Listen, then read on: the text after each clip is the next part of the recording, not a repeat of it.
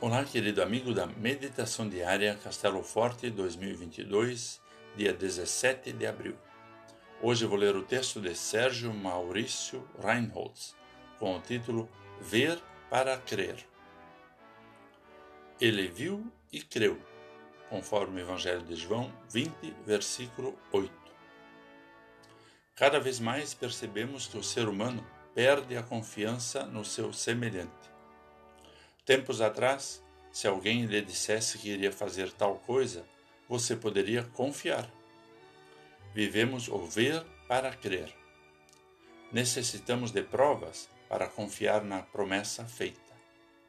Na realidade, a confiança perdeu seu valor e poder, pois confiamos desconfiando. A raiz desse mal está na primeira grande quebra de confiança entre Deus e a humanidade, o pecado. É ele que causa tanta desconfiança. Em João 20, estamos diante da mesma situação. O discípulo que chegou primeiro ao túmulo não acreditou na palavra do seu companheiro e foi lá para comprovar o que ele havia falado. Quando entrou e viu que Jesus não estava lá, creu. Faltou confiança. Teve que ver para crer. Como nós, os discípulos sentem a dúvida causada pelo pecado. Há outros relatos bíblicos de pessoas que só creram depois de ver, como Tomé.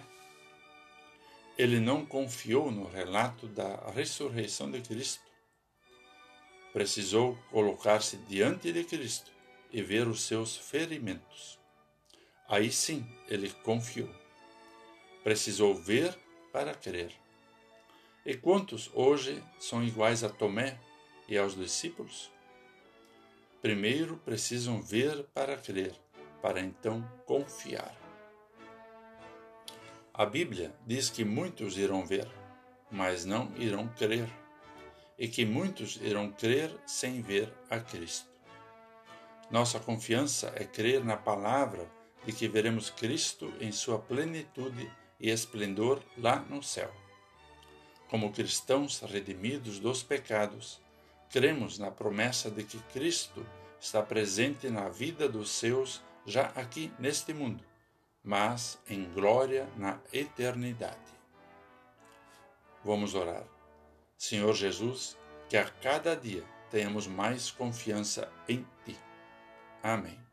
Aqui foi Vigan Decker Jr. com a mensagem do dia.